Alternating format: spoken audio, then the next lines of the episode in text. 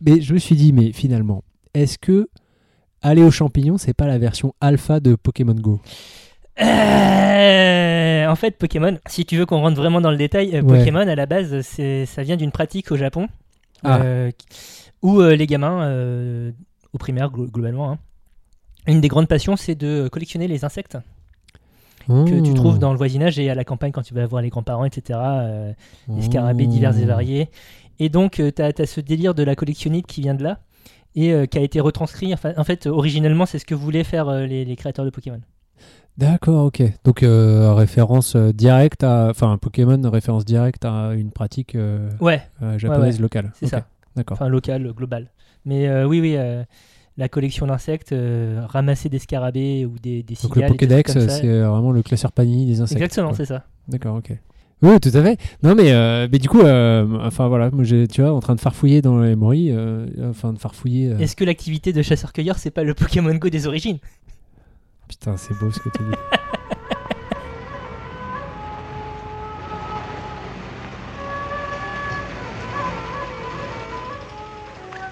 Tu verras, comme c'est amusant de découper. Ah, Cinq agneaux innocents de présalé du Mont-Saint-Michel. euh, un bon cuisinier peut faire Ça, un c'est bon de la bonne viande. Bravo. Ah. La fête commence. Bonjour ou bonsoir si vous nous écoutez le soir et bon appétit si vous êtes à table, vous êtes à l'écoute de la grosse bouffe. Ça va ou quoi Bertrand? Ça va et toi, Thomas? La pêche? La pêche, la pêche, qu'est-ce que c'est que la grosse bouffe mon bon Bertrand? La grosse bouffe, c'est un podcast qu'il est bien à écouter sur le bien boire et le bien manger. Et de quoi parle-t-on dans cet épisode? Eh bien, nous parlons euh, cette fois de l'islam, de nourriture et islam, après avoir parlé judaïsme et catholicisme. euh, place à l'islam en ce début de Ramadan. Tout à fait, le mois de Ramadan 2021 qui a commencé le 13 avril, donc euh, depuis une bonne grosse semaine à l'heure où vous écoutez cet épisode, si vous l'écoutez au moment de sa diffusion bien évidemment. Donc euh, beaucoup de choses à dire hein, euh, sur cette question, euh, sur euh, ce sujet euh, sur lequel nous ne sommes absolument pas compétents. Tout à fait. Donc encore une fois, nous avons fait appel à des personnes compétentes. Compétente. Et donc, ben, pour ouvrir le bal, nous avons interviewé un imam, l'imam Donc Tariq Abounour, qui est donc imam, docteur en théologie et directeur de l'Institut supérieur d'études islamiques de Paris. Donc quelqu'un pour le coup de compétent. Tout à fait.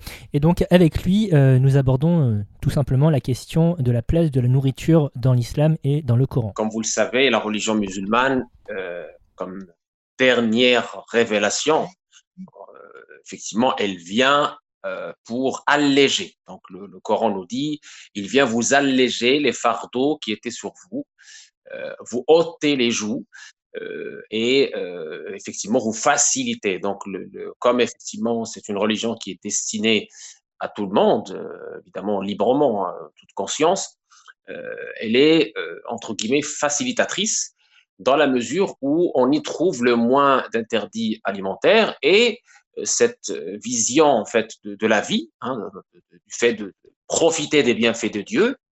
Euh, le Coran nous dit euh, mangez et buvez des bienfaits de Dieu, des tayyibat, des bienfaits de Dieu, euh, des bienfaits qu'on vous a octroyés, par lesquels on vous a gratifié, mais sans excès. Voilà sans excès, c'est-à-dire avec équilibre. Et plusieurs traditions du dernier messager insistent sur l'équilibre alimentaire et, euh, entre guillemets, euh, nous invitent à nous prémunir contre l'obésité. L'obésité est citée comme un malaise. Et euh, effectivement, l'islam nous encourage à l'équilibre alimentaire. Le, le- dernier messager disait, nous sommes un peuple qui ne mange que lorsqu'ils ont faim, et quand ils mangent, ils ne se rassasient pas. Et c'est là effectivement une, une allusion au fait de euh, d'avoir cette mesure, cet équilibre alimentaire, et euh, tout en étant évidemment euh, dans entre guillemets la- la- la- cette liberté de, jouir des bienfaits de Dieu, tant qu'on évite l'excès et tant qu'on a aussi cette euh, cette compassion vis-à-vis des plus démunis à travers euh, la, la notion fondamentale de l'aumône purificateur sénégal, la zakat, c'est des aumônes diverses et variées. Quand le, quand le Coran, dans la Sourate 5, la, table servie, qu'on va voir tout à l'heure euh, quand on va énoncer les interdits, parce qu'ils sont très limités, hein, euh, c'est une liste définie et limitée. Euh, en fait, le, le, quand le Coran, dans la Sourate 5, nous parle du gibier, de, de, de la chasse, il la limite. C'est-à-dire, euh, il faut pas faire n'importe quoi. Il faut, faut que ça soit alimentaire et non pas un jeu pour se divertir, parce que c'est quand même, on parle de créatures de Dieu, euh, et euh, il y a même euh, une tradition à ce sujet-là où une, une, une, personne a été, entre guillemets, s'est attiré la colère de Dieu parce qu'elle a, entre guillemets, enfermé un chat sans lui laisser à manger et sans lui laisser la possibilité d'aller chercher manger, à manger. Donc effectivement, il y a un respect de la faune et de la flore et, et, et, notamment des animaux, de tous les animaux.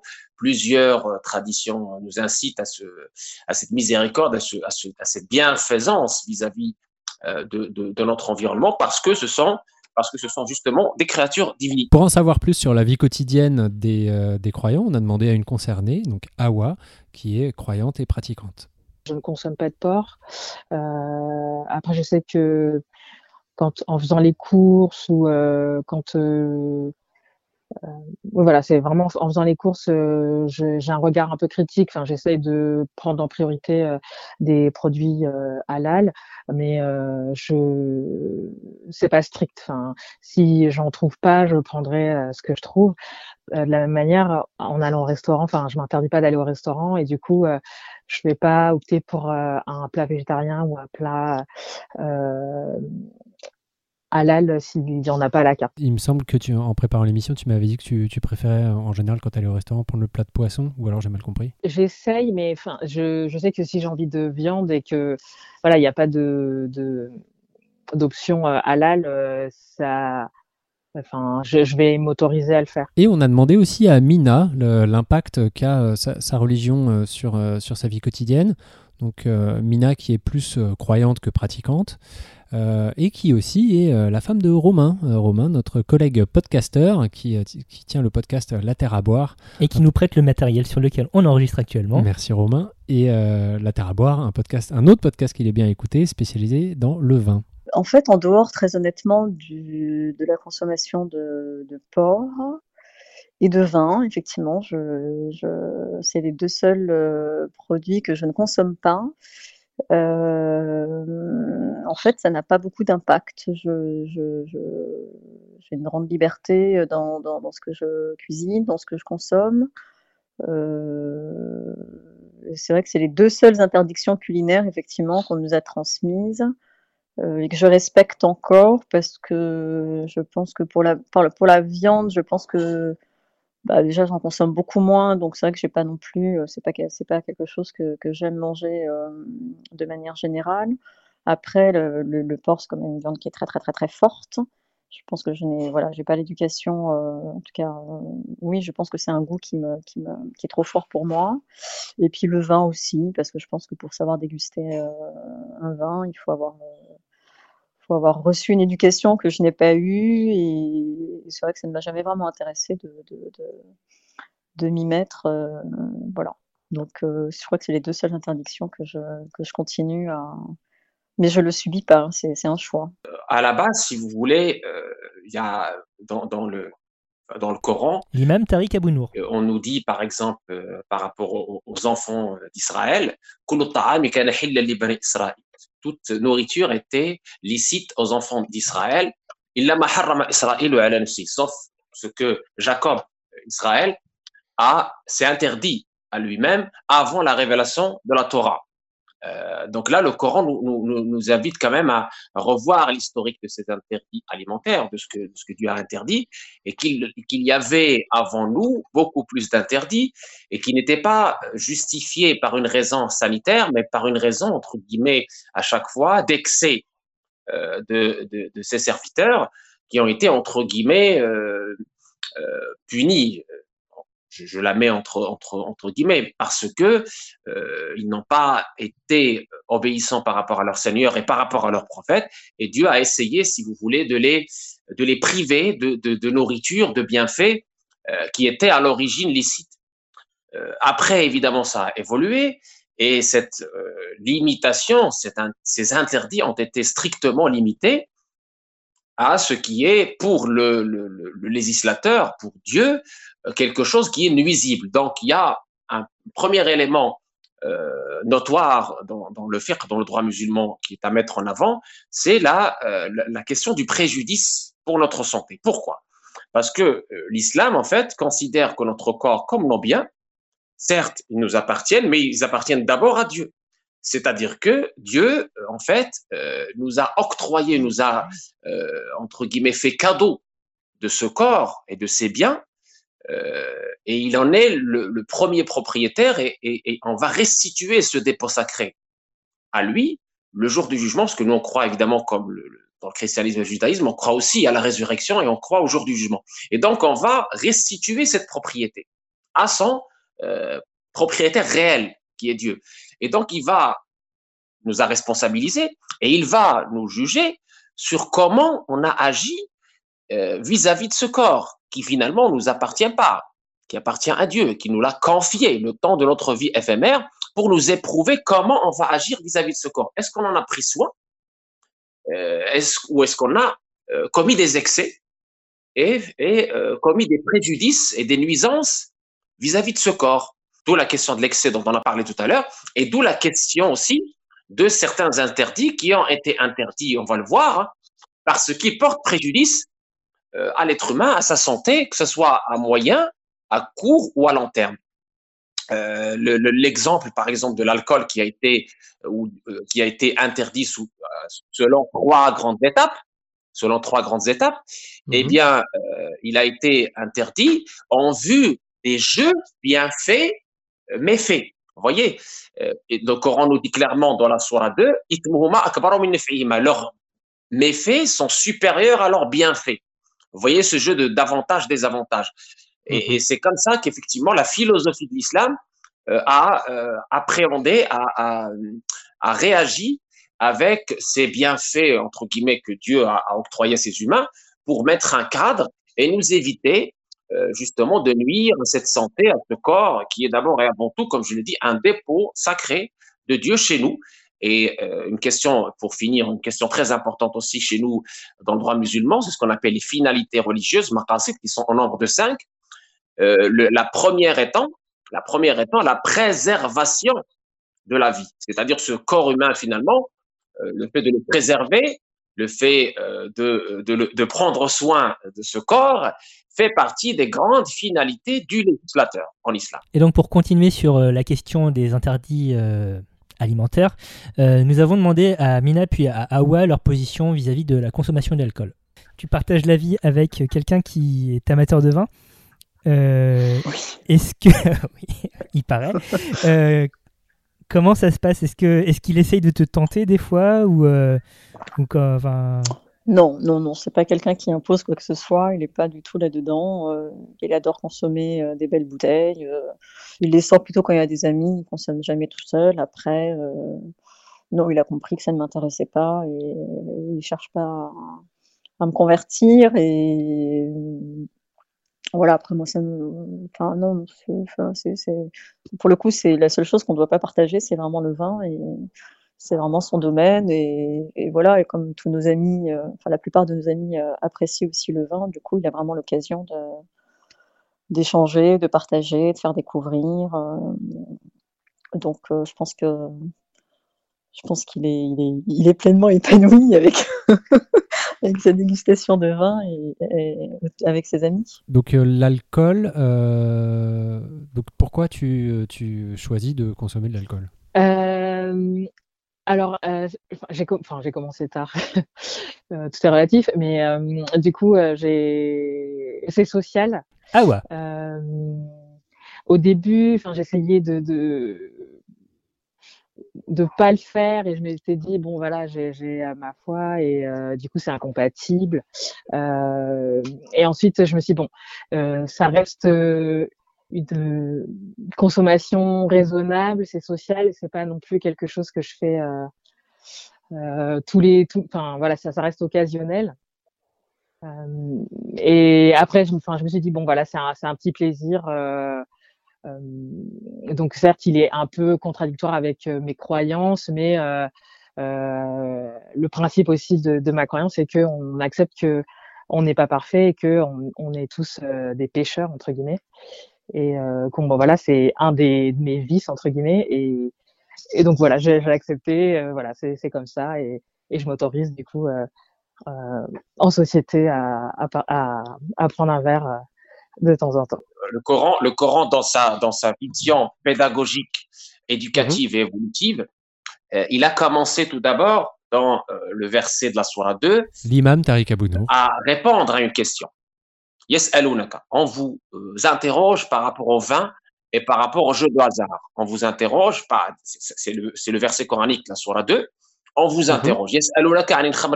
On vous interroge sur, le, euh, sur le, les vins, l'alcool et les jeux de hasard. Dis-leur, ô Mohammed, dernier messager, tu leur diras qu'il y a dans cela, il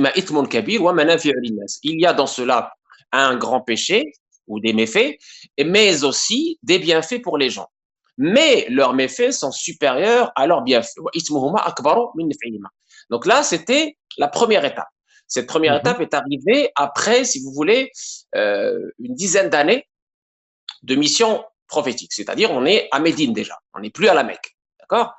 Euh, C'est euh, la fameuse partie de la législation. Après la partie méditative, après la partie où le Coran s'employait à faire aimer le Seigneur à ses serviteurs, la deuxième grande partie de la mission prophétique, qui a été entamée après l'émigration à Médine, c'est-à-dire après euh, environ 13, euh, 13 ans, hein, 13 ans à la Mecque et 10 ans à Médine. Donc, au, bout de la 13e, 14e année, on a cette, question législative qui apparaît. D'accord? Donc, mhm. première étape, première étape, il y avait cette question euh, de quelques compagnons sur le vin et les jeux de hasard, et il y a eu cette réponse. Cette réponse qui reste, entre guillemets, euh, pas euh, définitive et, et, et, assez, entre guillemets, qui ouvre des, qui ouvre des perspectives. Très bien. Deuxième étape, la Surah des femmes, où le, Coran nous dit, euh, encore une fois, en réaction euh, à l'évolution justement euh, spirituelle des compagnons, des, premiers disciples du prophète, il leur dit N'approchez pas la prière tant que vous êtes ivre, jusqu'à ce que vous soyez sobre, que vous sachiez ce que vous dites. Donc ce mhm. n'est pas encore, ce n'est pas encore une interdiction ferme. Ça, c'est la deuxième étape. Donc, il y avait un certain nombre de compagnons qui ont cessé de boire définitivement, d'autres qui ont euh, baissé leur consommation et d'autres qui ont continué. Troisième et dernière étape, c'est la Surah 5. La Surah de la table servie, où effectivement, euh, le Coran euh, va clairement et définitivement annoncer le statut final de, euh, des, spiritueux, entre guillemets, et des jeux de hasard. Et il va dire clairement, oh vous qui croyez, donc il s'adresse bien aux croyants, hein, aux gens qui ont, euh, entre guillemets, entamé ces étapes spirituelles et évolué. Il leur dit, aux croyants, vous qui croyez, ce sont des actes évidemment poussés par le diable qui vous empêchent euh, ou qui vous éloignent de la prière et du dhikr et qui ravive entre vous l'animosité, la haine, etc. Euh, donc c'est une interdiction ferme et il est considéré parmi les péchés capitaux. Voilà. Donc ça c'est euh, la, la, dernière étape, si vous voulez, de cette interdiction. On n'a parlé que de, cette interdiction, mais on peut, je peux vous citer les autres interdictions pour qu'on soit plus exhaustif. Mais cette interdiction-là déjà, vous voyez bien qu'il y a ce jeu d'avantages, de, désavantages, mais il y a aussi cette évolution euh, graduelle pour permettre le sevrage. D'accord. Hmm. Donc c'est vraiment ce côté progressif pour accompagner finalement le, chemin spirituel des compagnons. Exactement, exactement. Et pour permettre un sevrage, parce que vous, vous imaginez bien que la culture arabe de l'époque était une culture très très marquée par le vin, par la poésie du vin, etc. Euh, C'était carrément euh, dans la culture arabe de la péninsule arabique, de la péninsule arabique, pardon. Euh, C'était vraiment ancré et donc, c'était carrément très difficile justement de sevrer des gens qui avaient l'habitude justement de, ces boissons euh, enivrants. Et donc maintenant que la question de, des interdits est couverte, euh, reste tout ce qui est licite, à savoir quand même beaucoup de choses. et donc le licite dans le Coran, c'est tout ce qui est halal.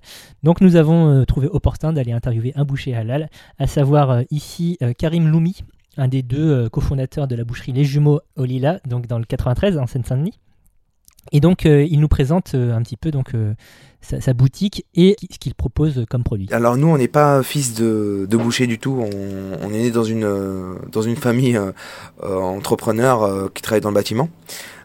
Et du coup, on était vraiment passionné de tout ce qui est gastronomie et on a remarqué qu'en viande, en halal, il n'y avait pas grand-chose. Il n'y avait aucun aucune viande haut de gamme avant 2010.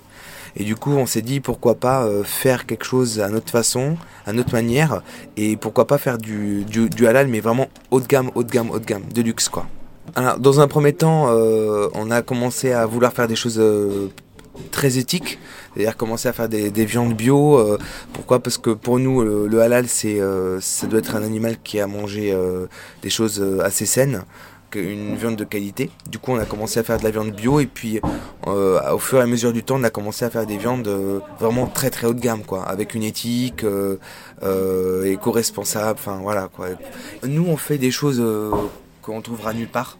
On fait du foie gras d'oie non gavé. Donc c'est un des oies migratoires. Ça c'est unique, unique dans le monde. En halal, on va trouver des produits aussi comme le, wagyu. Je fais du wagyu du Japon, du Hokkaido. Euh, coup, c'est un grade A5, c'est vraiment le plus élevé. Je fais aussi euh, du wagyu euh, de France, de Sébastien Chérel, un éleveur qui est, assez connu aujourd'hui. Ça fait 7 ans qu'on travaille avec lui. On peut faire aussi des limousines avec, avec une finition au jus de pomme. Euh, on fait des, des viandes comme la retinta qui n'est pas connue du tout, qui est, un animal sauvage élevé avec euh, euh, des feuilles de chêne, de la roquette, de la lavande, du romarin, etc. Du coup, c'est- bon à goûter. On fait du bœuf de Gaïs, c'est du meilleur, bœuf du monde. On va faire des choses particulières. On fait du poulet de Bresse, on a du poulet issu d'un élevage naturel de, de- de notre éleveur. Enfin, on va faire des produits un peu uniques. On fait aussi de la charcuterie euh, où vous la trouverez nulle part. Je dis pas qu'elle est meilleure, pas du tout. Je dis juste qu'elle est différente parce que c'est nous qui la faisons avec nos épices, nos ingrédients. Du coup, c'est pas quelque chose de comparable. Voilà. La règle en islam, c'est la licéité, c'est-à-dire toute chose en islam est par défaut licite, halal. L'imam Tariq Abounour. Toute chose est par défaut licite, sauf s'il y a un texte scripturaire qui vient dire le contraire ou s'il y a un préjudice, darar. Donc la, la, la, la, la vraie règle, c'est quand on ne dit rien, quand le texte ne dit rien, ça veut dire que c'est autorisé.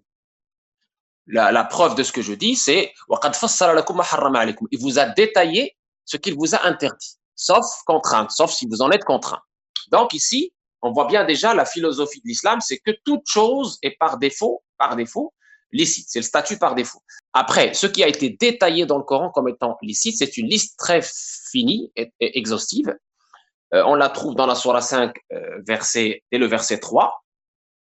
Donc, euh, donc il vous a été interdit la bête morte, hein, le, cadavre, le sang, la viande du porc. Et la viande du porc, c'est pas un scoop, c'est déjà un interdit dans le judaïsme et c'est un, un interdit également dans le christianisme de l'Orient, chez les Coptes en. Égypte, chez les, chrétiens d'Éthiopie, chez les chrétiens de la Mésopotamie. Troisièmement, ce qui a été égorgé en nom d'autres que Dieu. Ce qui a été égorgé en nom d'autres que Dieu.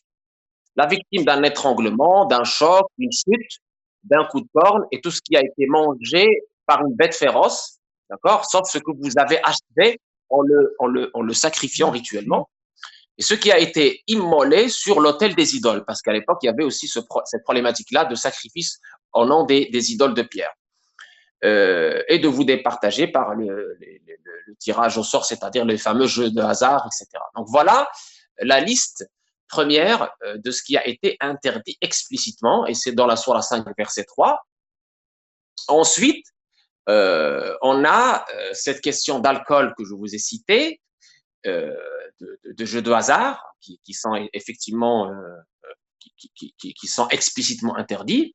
Et on nous dit également dans le Coran, manger de ce sur quoi on a prononcé le nom de Dieu.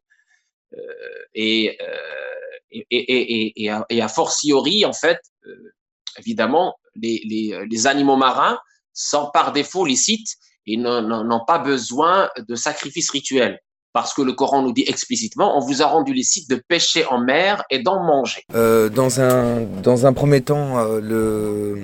Comment dirais-je Karim Loumi. euh, On a travaillé à fond sur le, la sacrification halal. Euh, c'est important pour nous que l'animal soit bien abattu dans le respect, dans le respect du bien-être animal. Euh, du coup, euh, avec le temps, on a commencé à travailler avec nos sacrificateurs, donc des sociétés indépendantes qui puissent sacrifier pour nous et avoir aucun risque de, maltraitance de l'animal. Du coup, ça, c'est un gros budget, mais aujourd'hui, on le maîtrise à 100%. Et pour nous, en, tant que musulmans, on ne peut pas vendre une viande qui n'est pas pas halal, dite halal, parce que c'est pas possible pour nous dans nos convictions et même euh, notre religion, je pourrais pas le faire en fait. Voilà, le sacrifice rituel, alors pour nous musulmans, c'est un peu comme euh, nos, euh, nos, frères juifs. L'imam Tariq Abounour. en fait, évidemment, pour nous musulmans, si la viande est sacrifiée par un chrétien ou par un juif, elle est consommable, puisque le Coran, encore une fois, dans la Surah 5, la table servie, nous a dit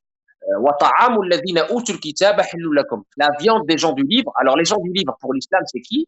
Les gens du livre, ce sont les chrétiens et les juifs, parce qu'ils ont un livre avant nous.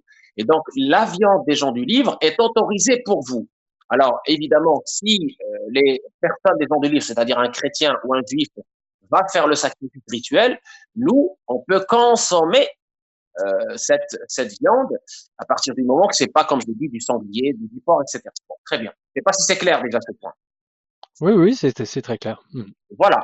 Donc ça, c'est un premier point. C'est pour ça qu'aujourd'hui, par exemple, le musulman peut manger cachère. Vous voyez euh, Moi, si vous me présentez de la nourriture cachère, je peux la consommer sans problème. Cette immolation aujourd'hui, ce sacrifice rituel, il est fait par les personnes connaissantes, des gens du livre, donc chrétiennes, juive ou musulmane. Il peut être aussi fait par la femme, parce que beaucoup de gens ne le savent pas, mais pour nous musulmans, la femme, du, euh, déjà à l'époque du dernier messager, elle avait sacrifié rituellement. Il n'y a pas de, de, a pas de problème à ce que la femme sacrifie. Donc c'est, une histoire asexuée. Premièrement. Deuxièmement, euh, il y a le, le, fait de prononcer le nom de Dieu. Bismillah, Allah Akbar. On prononce le nom de Dieu avant de sacrifier.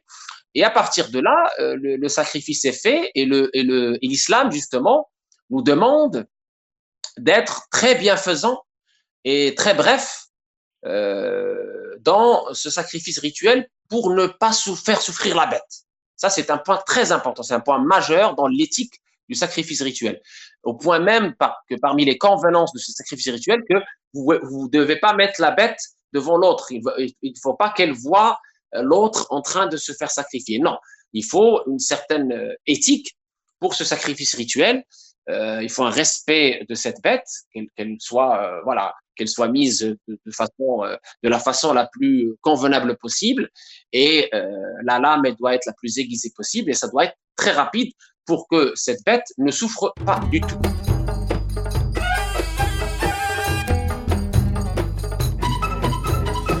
Subah Darussalam Min fablu gawte duniya mi pais di waru wai gacen najas duru pulang te dunas kuweti la jengri cefas. Tuba. Darussalam. Tuba. Darussalam. Tuba Darussalam Darussalam Tuba Tuba Tuba Tuba. Gaul ni kon nga ubbi as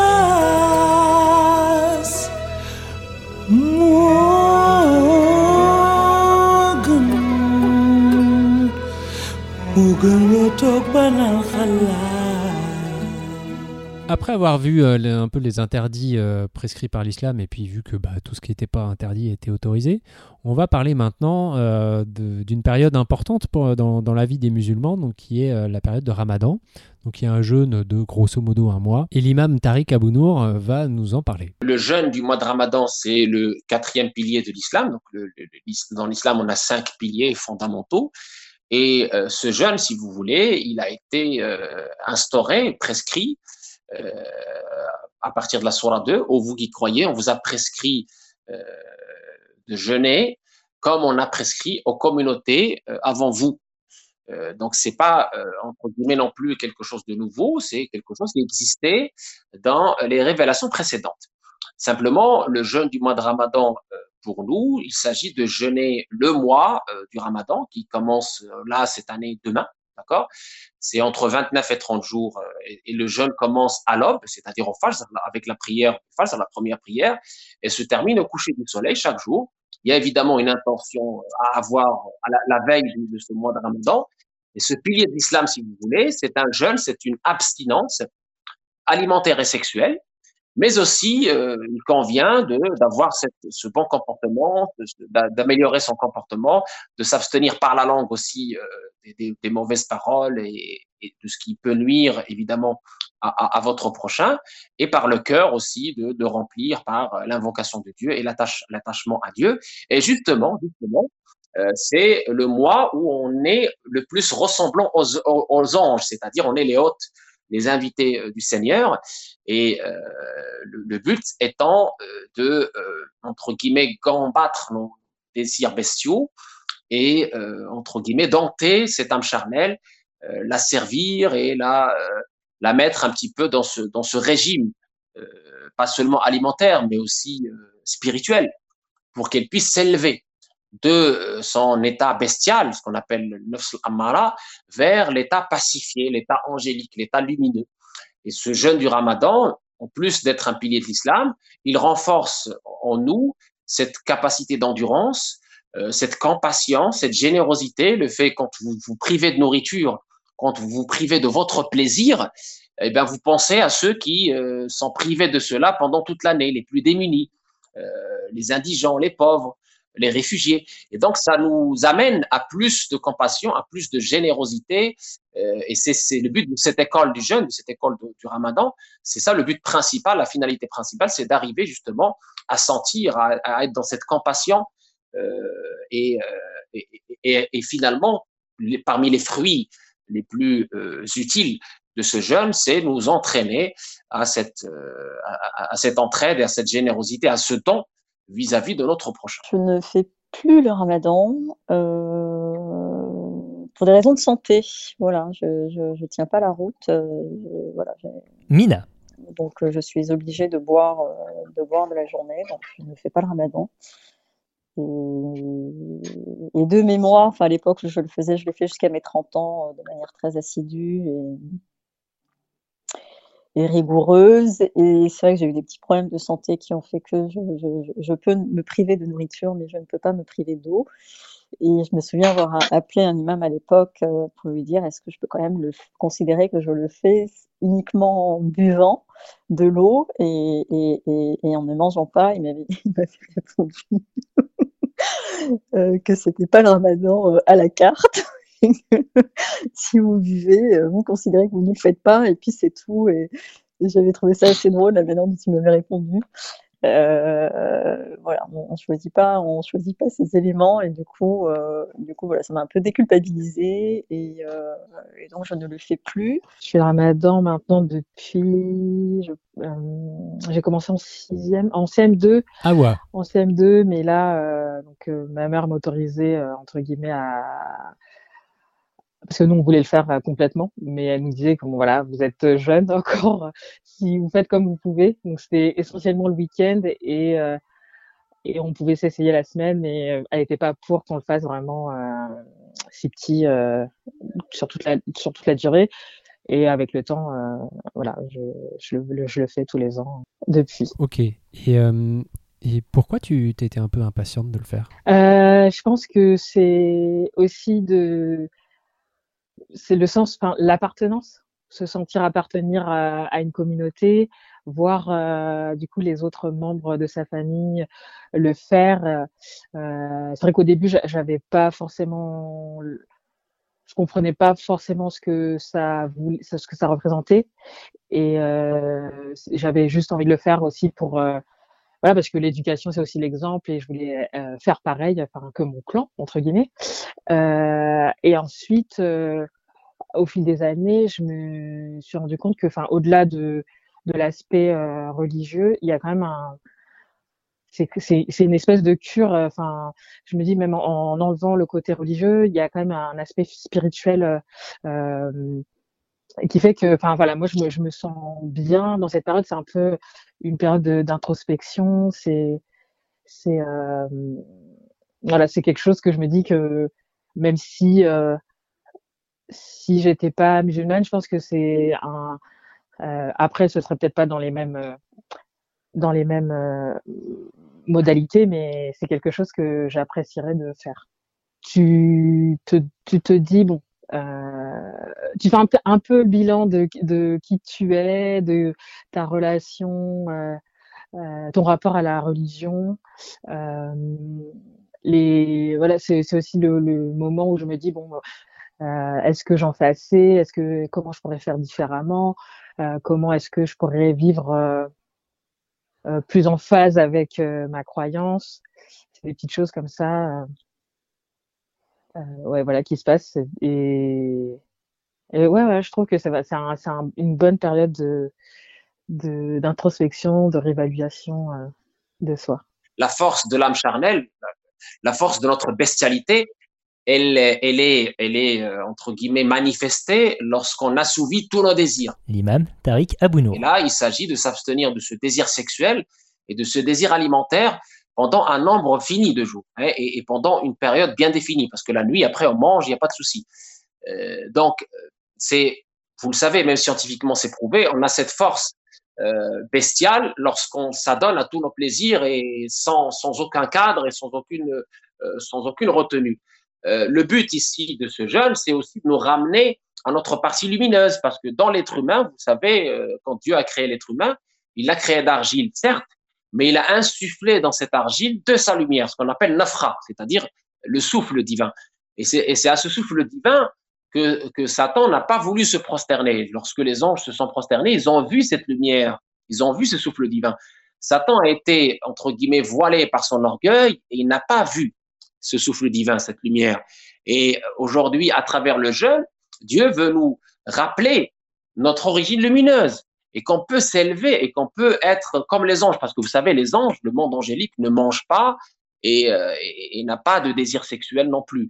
Et donc, on s'approche de ce monde angélique et on sent, pendant ce ce mois euh, de Ramadan, on sent cette spiritualité, on sent cette élévation. Il faut, faut goûter. Hein. Enfin, je parle ici d'une science gustative. On goûte Mhm. cette spiritualité, cette élévation, on goûte ces, ces valeurs sublimes euh, qu'on n'a pas, qu'on n'a pas l'occasion, si vous voulez, forcément euh, de goûter pour le commun euh, pendant tous les autres mois de l'année. Bien que par rapport à certaines personnes euh, entre guillemets spirituelles, ils peuvent avoir cette science gustative euh, en tout instant et pendant tous les mois de, de l'année.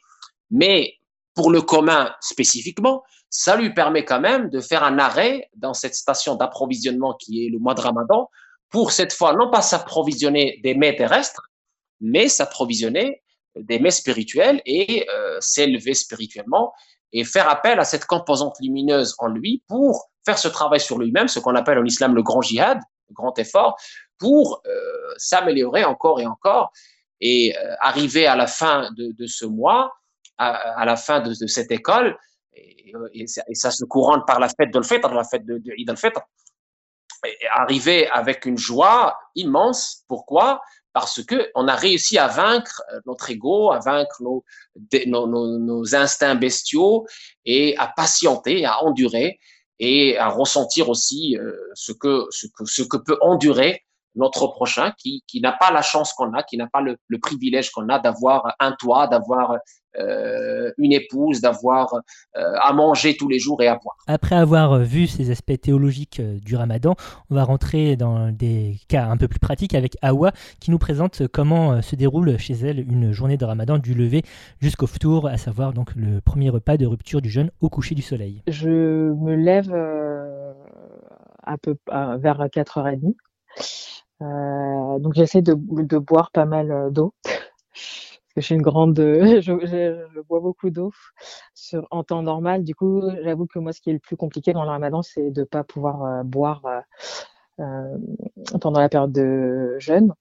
Euh, du coup, je me fais un, un petit, un petit déjeuner euh, que j'essaye pas trop, pas trop euh, lourd, mais euh, assez consistant. Donc, euh, il va souvent y avoir une banane euh, que je vais manger et j'essaye de faire un peu protéines et j'aime bien le porridge. donc, ça, voilà, c'est pas, c'est des aliments où je me dis bon, ça va, ça va me tenir au corps assez longtemps pour pour pas faire de malaise euh, dans, dans la journée. Mais j'essaye de, de faire en sorte que ce soit pas trop lourd non plus. Euh, L'idée, c'est pas de, de se gaver euh, pendant les heures où, où on, peut manger. Et au moment de couper, donc, euh, je coupe en mangeant quelques dates. et ensuite, je dîne. J'essaye de ne pas dîner tout de suite. je prends un, un encas assez léger et vers 23 heures, minuit, je prends un, second, euh, un second repas un peu plus euh, costaud. Ce qui est pas bien du tout parce que du coup je peux pas me coucher tout de suite euh, parce que enfin j'arrive pas à dormir. Donc c'est vrai que ça ça hum, bouleverse un peu mon, rythme classique parce que du coup je me je me retrouve à me coucher assez tard et à me réveiller tôt.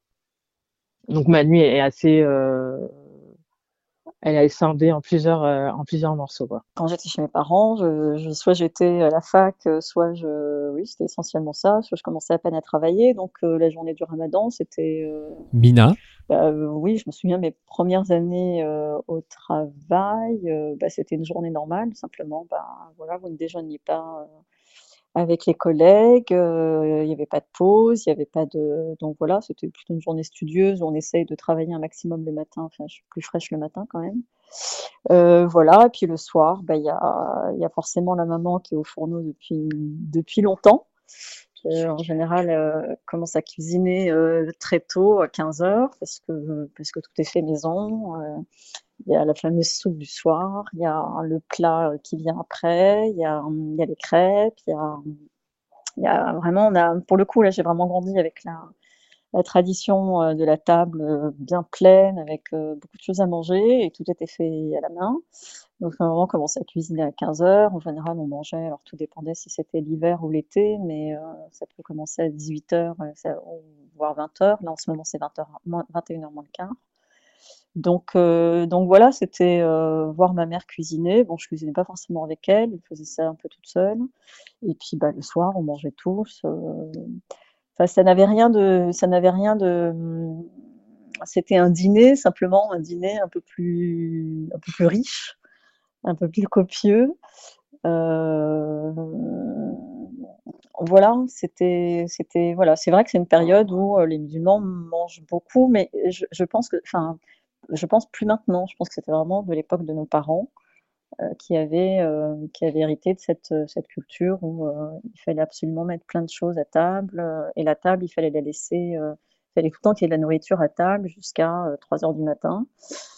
parce que l'idée est de continuer à, dîner jusqu'à jusqu'à pas d'heure, jusqu'à ce que le soleil se lève, où là l'interdiction reprenait.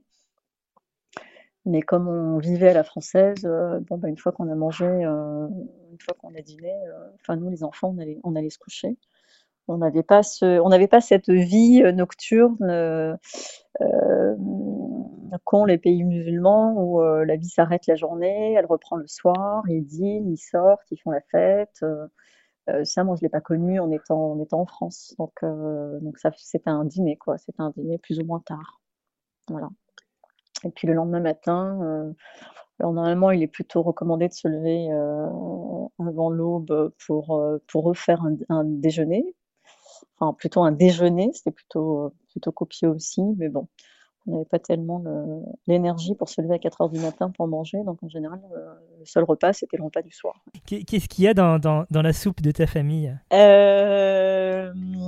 Alors oui, non, c'est vrai, dans ma famille, c'était aussi, c'était aussi le plat incontournable du soir. Euh, ça ne l'est plus. Je pense que plus personne ne supporte cette soupe qui est très riche. Euh, mais ça l'a longtemps été. Je ne sais pas ce qu'il y a dedans. Je sais qu'il y a de la viande, il y a du poulet chiche. Euh, je crois savoir qu'on y saupoudre un peu de farine. Je n'y suis jamais intéressée parce que c'est beaucoup trop riche et, je n'ai jamais vraiment aimé cette soupe. Donc je n'ai jamais cherché à la reproduire. Je crois que mon, Je crois qu'en Romain, mon mari a essayé de la faire une ou deux fois. Euh, parce que lui aime bien ça, mais c'est vrai que c'est pas forcément un plat. euh, Oui, c'est le plat traditionnel, mais voilà, aujourd'hui, euh, même mes parents n'en font plus parce que c'est beaucoup trop riche et ils vont plus vers une soupe de blé d'orge. Je, je reçois beaucoup de questions euh, de ce type euh, d'amis ou de proches Ah ouais. où euh, on me demande oui alors est-ce que tu as mangé euh, voilà la- enfin la fameuse soupe ou est-ce que euh, tu fais des pâtisseries ou quoi que ce soit et, et ce que je leur réponds souvent c'est que enfin non on fait souvent l'amalgame entre euh, la religion et euh, les traditions donc euh, moi je viens d'A- d'Afrique subsaharienne et c'est pas dans nos c'est pas quelque chose que j'ai au- auquel j'étais exposée euh, du coup, non, mon alimentation n'est pas euh, forcément changée. Euh, je sais que, enfin voilà, on me demande oui, euh, alors, euh, euh, les, enfin voilà, les, les pâtisseries euh, orientales, enfin c'est souvent des questions au- qui tournent autour de la nourriture orientale, enfin du Maghreb, et euh, c'est pas du tout ce à quoi je suis habituée, et, du coup, je l'inclus pas dans dans ma dans mon alimentation. Enfin, je change pas euh, ma façon de m'alimenter. euh, le, le- enfin, mes dîners ne- restent euh, ce qu'ils peuvent être euh, en période hors euh, ramadan. Quand le coucher du soleil arrive, euh, il est, il est de, de tradition, il est euh, méritoire, il est recommandé de hâter la rupture du jeûne L'imam Abou Nour. euh, avec évidemment euh, d'abord quelque chose de sucré comme, euh, comme par exemple les dattes euh, ou avec l'eau pour permettre au corps évidemment de, de- de- voilà de, de s'habituer petit à petit à la nourriture, de pas manger de façon euh, sauvage parce que c'est pas le but. Hein, c'est voilà euh, de, de, manger petit à petit. Malheureusement dans euh, chez beaucoup de familles, on voit que euh, les, les habitudes de la journée se transforment en habitudes de, de la nuit. C'est-à-dire, c'est comme s'il n'y avait pas le ramadan, on transforme simplement le temps. Et ça, c'est pas le but, parce que le, le ramadan, c'est pas une fête, le ramadan, c'est pas un moment euh, d'amusement, c'est une, c'est un, c'est c'est un culte, c'est une adoration de Dieu. Euh, Donc, il faut pas transformer les habitudes de la journée en temps normal en habitudes de la soirée. Et donc, dès que il y a la rupture du jeûne, on fait n'importe quoi, on mange sauvagement et, et, et on rate justement les grands mérites de ce mois. Depuis hier soir, le mois de Ramadan a commencé. Mhm. Est-ce qu'il y a des préparations spécifiques que, que vous avez euh, mis en place pour euh, l'occasion? Alors, euh, habituellement, enfin il y a quelques années, on faisait euh, des choses un peu particulières. Karim Loumi. Aujourd'hui, on n'a pas beaucoup de temps parce qu'on fait plus de choses. On fait euh, de la charcuterie, on fait pas mal de choses. Par contre, il y a eu une grosse évolution euh, du, du plan alimentaire pendant, pendant le Ramadan. Aujourd'hui, on va vendre un peu de tout. On va vendre des roast beef. On va vendre du carpaccio qu'avant on vendait pas pendant Ramadan. Donc euh, ça fait 2-3 ans où là ça complètement ça a changé. Les gens font des menus et du coup on va avoir des yakitori, on va avoir des carpaccio, on va avoir des brochettes, on va avoir- on les gens font même des fondus pendant le Ramadan. Euh, du coup on est enfin on- ça fait 2-3 deux, deux, ans qu'on est étonné de, de ça. Du coup il y a une vraie une vraie évolution euh, une- et une- même une révolution je dirais parce que c'est fini les briques, euh, viande hachée, scalp de poulet. Là vraiment on, on a un peu de tout en fait euh, donc ça fait plaisir. Alors sur, sur, sur ma table, bon, vous allez un peu vous étonner, mais L'imam Tariq Abounour. pas grand chose. Donc j'ai, euh, en- général, j'aime bien les dates. Je, je consomme les dates majhoul, là, les, les grosses dates euh, noires, parce que bon, elles sont succulentes. Et puis on a, euh, on a la soupe, hein, la, soupe, la, fameuse soupe. Et puis euh, après, il y a des, il y a quelques sucreries. Ça, c'est pour le, la, rupture.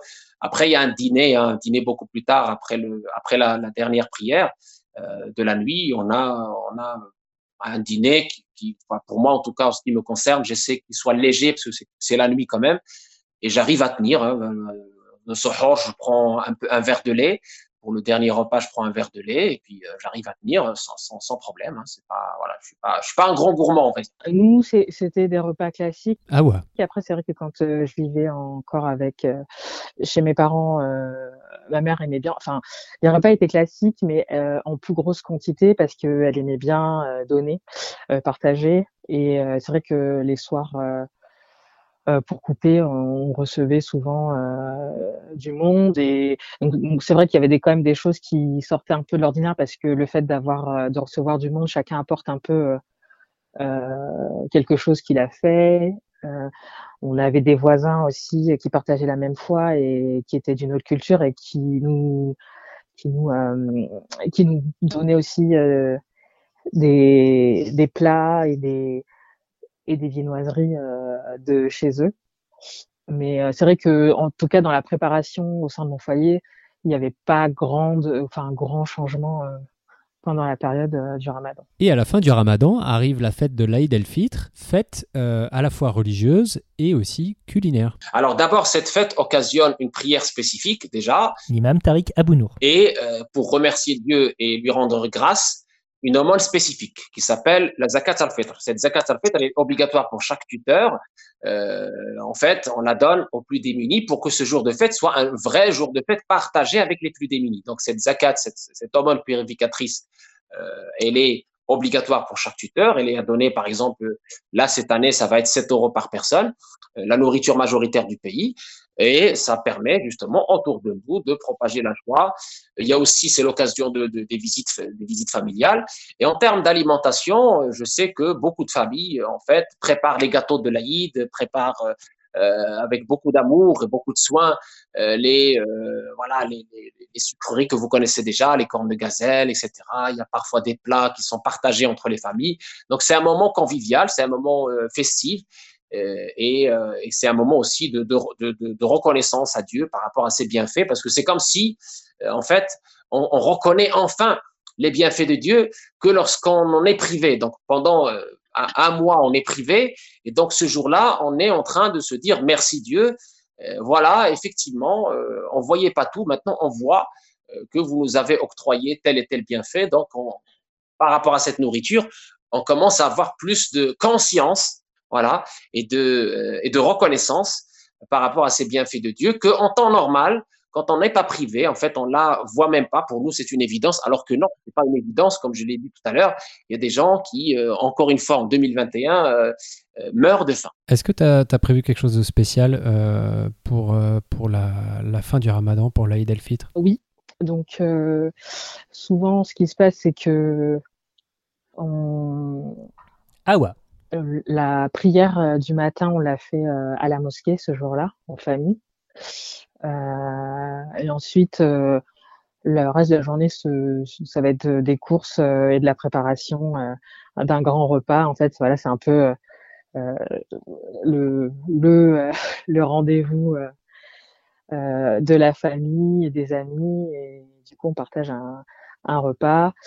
Euh, c'est souvent du mouton, de la viande de mouton. Euh, et après, il peut y avoir d'autres préparations. Mais euh, c'est vrai que la, la- principalement, euh, enfin, en gros, la vedette du repas, c'est le mouton. Et euh, on a un plat aussi, un, un dessert qu'on fait chez nous, euh, qui est de la, des graines de mil avec une, une espèce de sauce lactée.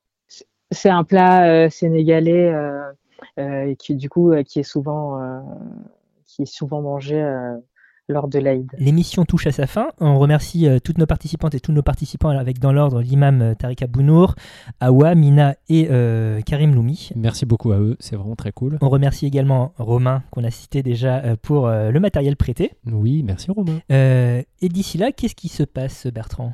Eh Comment on ben, fait pour nous contacter? Alors, bah écoute, euh, j'ai envie de te dire, on peut nous envoyer un mail euh, l'adresse mail suivante, lagrossebouffepodcast.gmail.com. On peut nous euh, contacter via le réseau social Twitter, at la underscore grosse bouffe. Et puis, bah, surtout, on peut parler à gauche, à droite de la grosse bouffe à qui, à qui veut l'entendre. Bien sûr, bien sûr. Ça, ça nous ferait vraiment énormément plaisir en fait. Ben oui, tout on à vous fait. aimerait encore plus, je pense, si Voilà. vous faisiez ça. Bon, je pense qu'on on a fait, euh, on en a fini des religions. pour toujours. non mais je veux dire, on, on clôt donc ce cycle. euh, Une bonne consacré, trilogie. euh, ouais, une bonne trilogie. Voilà, Il y a- priori, il n'y aura pas ni de préquel, ni de. Non. Si, on- si- si l'envie nous prend de faire une émission sur l'hindouisme ou le bouddhisme, pourquoi pas Mais bon. Oui, voilà. Ou alors, euh, ouais, on est ouvert à, à- à toute proposition de rachat de licence ou de. enfin, bref. Et donc, euh, euh, de quoi on parle le mois prochain, mon cher Thomas? Le mois prochain, donc euh, en mai, on sera en mai, et le mai, c'est, mai, c'est le cinquième mois de l'année. Et donc, on va parler du cinquième Oh goût, là. à savoir de Oh l'umami. là, bravo, je suis impressionné par. Absolument calculé, pas du tout improvisé à l'instant. Eh bien, donc rendez-vous le mois prochain pour parler umami. Et puis d'ici là, portez-vous bien. Et puis des bisous. et Ramadan Moubarak à toutes celles et ceux qui euh, pratiquent euh, l'islam. Oui, c'est ça. Et puis du coup, euh, bonne Aïd.